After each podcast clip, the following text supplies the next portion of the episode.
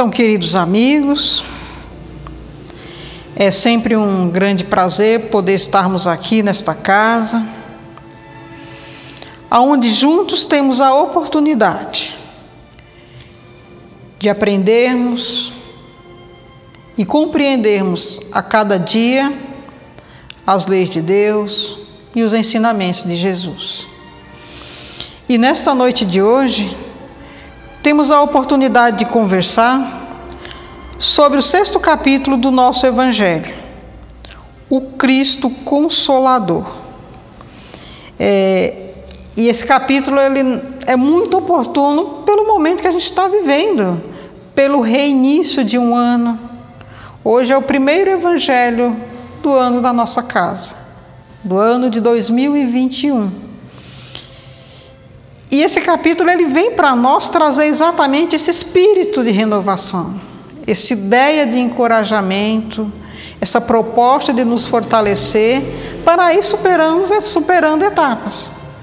Passamos um ano difícil, com obstáculos que nós dessa geração não conhecíamos e acredito que outras gerações antecedentes a nós não conheciam um obstáculo tão grande.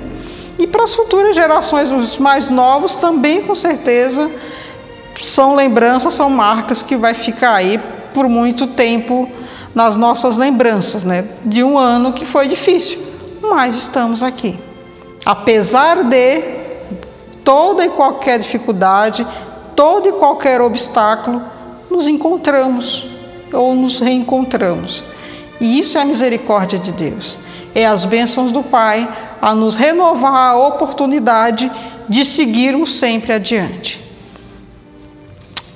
E aí, pensando nesse nosso capítulo, temos a passagem, temos os seguintes itens: o jugo leve, o consolador prometido, e nós temos nas instruções dos Espíritos mensagens do advento do Espírito da Verdade. E no Consolador prometido, encontramos a seguinte passagem: Se me amais, guardai meus mandamentos. E eu rogarei ao Pai, e ele vos dará outro consolador, para que fique eternamente convosco, o Espírito da Verdade, a quem o mundo não pode receber, porque não o vê, nem o conhece essa é uma passagem de Jesus que está em João, né? E o que ele está nos falando? Se você me amais, guarda os meus ensinamentos. Ou seja, eu já estou passando para vocês uma informação. Procura guardar dentro de vocês essa informação, mas pelo momento em que Jesus veio até nós, ele não tinha como passar todas as informações de uma vez só. Porque se a gente pega no nosso dia a dia, no nosso estágio evolutivo, nós não temos a condição de compreender todo, tudo de uma só vez. Mas aí vem as bênçãos de Deus que nos dá a oportunidade de um dia após o outro, como eu comentei com vocês, um ano após o outro, para que a gente vá somando as informações e cada informação somada a gente vai se enriquecendo, vai elaborando melhor e vai agregando cada vez mais para que a gente possa se enriquecer. Né? E aí ele fala para a gente guardar os mandamentos, porque ele ia mandar um outro um espírito consolador que ficaria conosco para sempre. E o consolador prometido, ele não está personificado em uma pessoa. Porque a gente tem o primeiro, a, quando a gente estuda o primeiro capítulo do nosso Evangelho, a gente tem primeiro Moisés, que traz a ideia de um Deus único.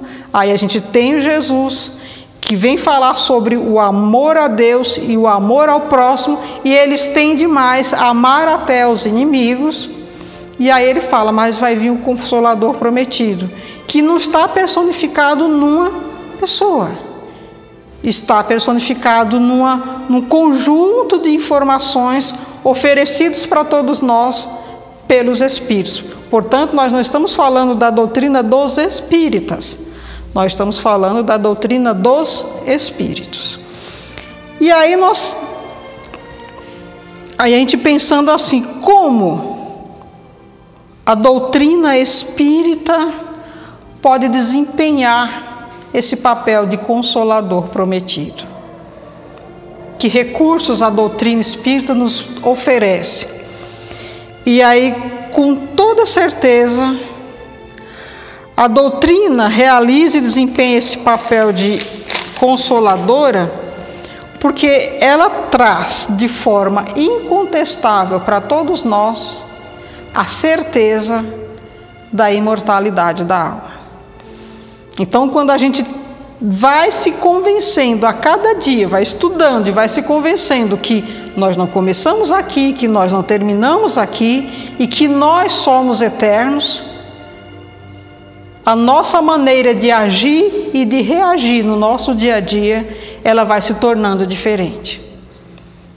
É o consolo que a gente tem de falar que hoje eu errei, de que hoje eu acerto, mas que amanhã eu tenho oportunidade de fazer mais e melhor.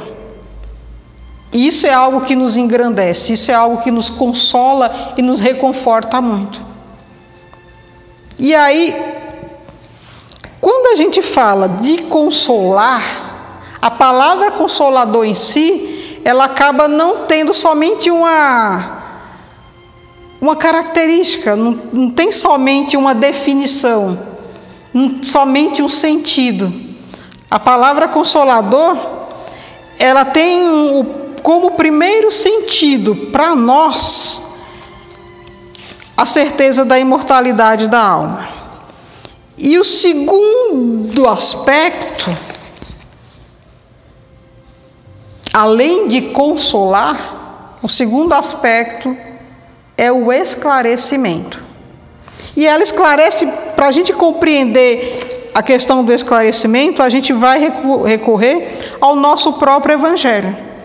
Quando fala assim, ó, assim realiza o Espiritismo, o que Jesus disse do Consolador prometido: conhecimento, esclarecimento das coisas que faz o homem saber de onde vem, para onde vai e por que está na terra. Lembrança das, dos verdadeiros princípios da lei de Deus e a consolação pela fé e pela esperança. E isso é algo que faz toda a diferença para todos nós. Sabemos que somos um ser espiritual, que estamos vivendo essa experiência terrestre muda totalmente o nosso enfoque no nosso dia a dia. Porque quando a gente se limita a pensar que a gente começa aqui e termina quando o corpo perece, nos assusta, nos apavora, faz com que agimos e vivemos de maneira desordenada, de maneira irresponsável, de maneira imprudente. Mas quando vai caindo a ficha para nós que somos imortais e que nós vamos nos identificando como um ser espiritual, ainda imperfeito, mas fadado à evolução, fadado a se tornar um espírito puro, vai dando para nós essa responsabilidade de tomarmos conta dos nossos pensamentos e das nossas ações. As nossas relações com os mais próximos a nós, elas vão se tornando melhores através desse despertar da nossa consciência porque a lei de Deus ela tem esse propósito de fazer com que a gente vá despertando pouco a pouco a nossa consciência nessa nossa trajetória evolutiva. E aí outra característica, outro sentido da, da palavra consolador é com relação a gente aprender a nos defender. E por que nos defender? Porque nós nos reconhecendo e nos identificando como ser espiritual e responsável pelos nossos pensamentos e pelas nossas ações, a gente passa a brigar com sentimentos que temos dentro de nós. Sentimentos esses ainda, virtudes essas não tão nobres como a ferrugem do pessimismo, a da irritação, da violência. A gente já começa a procurar agir não impulsivamente, procura agir mais racionalmente. E agindo dessa forma, a gente acaba evitando de tomar decisões impulsivas. A gente pode até retornar ao capítulo dos bem-aventurados, os aflitos, né? Que tem um item lá que fala do suicídio. Então, quando a gente já tem essa noção, de já tem essa ideia da imortalidade, de vai ter nesse conhecimento a certeza de que não estamos sozinhos, que Jesus fala: Eu estarei convosco sempre. Vai dando para nós a fortaleza para ir superando as dificuldades. Porque a gente normalmente associa consolar com alguém que simplesmente senta do nosso lado e que resolve todos os nossos problemas. Já a proposta de Jesus, já a proposta das leis de Deus, que é colaborada, que vem sendo ratificada no, na codificação, é que nós vamos aprendendo a utilizar os obstáculos, o consolo está nisso, de aprender a utilizar os obstáculos para nos enriquecer como espíritos, agindo de maneira mais coerente para irmos aos poucos evoluindo, para nos tornarmos espíritos puros. Então o consolo está em ter a certeza de que não estamos andando sozinhos e que nós somos responsáveis pelos nossos pensamentos e pelas nossas ações. Isso é muito importante para todos nós. Termos essa convicção. Isso é algo que dá para nós uma liberdade. A gente tem a liberdade de fazer, como a gente tem a liberdade e a certeza de que a gente vai assumir as consequências daquilo que a gente das nossas atitudes e isso faz toda a diferença para todos nós. Então, esse é o nosso grande consolo, né? E aí, ó, pensando nessa questão do, do consolo, eu gostaria até de citar um exemplo, né? É, eu lembro de, uma, de um caso de uma senhora que ela estava com uma doença com um câncer em estágio terminal. E ela passando, já muito debilitada, né? Um dia ela foi visitada por uma outra senhora amiga, né? E como a senhora amiga fazia muito tempo que não a havia, aí encontrou muito debilitada fisicamente, lógico, devido ao problema de saúde, né? E aí a amiga chega e fala para ela, né? Olha que consolo da amiga que vai visitar, né? Nossa, mas como você está acabada, minha amiga. Eu não imaginava que você tivesse tão mal assim. Olha, veja bem, o consolo, né? E aí o que me chamou a atenção foi a postura da outra senhora, quando ela fala assim: Mas eu estou muito bem. Eu tenho Deus dentro do meu coração. E essa certeza de que eu tenho Deus dentro do meu coração já é o suficiente para mim, porque eu não me sinto só. E além do mais, eu tenho a minha família aqui comigo. Portanto, minha amiga, a mim nada falta. Eu estou bem e eu estou em paz. Esse é um pequeno exemplo do que, que é o consolo quando a gente tem a convicção de que Deus é justo, que Deus é bom, que Ele, é, Ele está ao meu lado, que Ele me ampara, que eu tenho Jesus a, um, a me guiar no meu caminhar e que eu tenho muitos amigos espirituais que me ampara, que me fortalece, que me encoraja.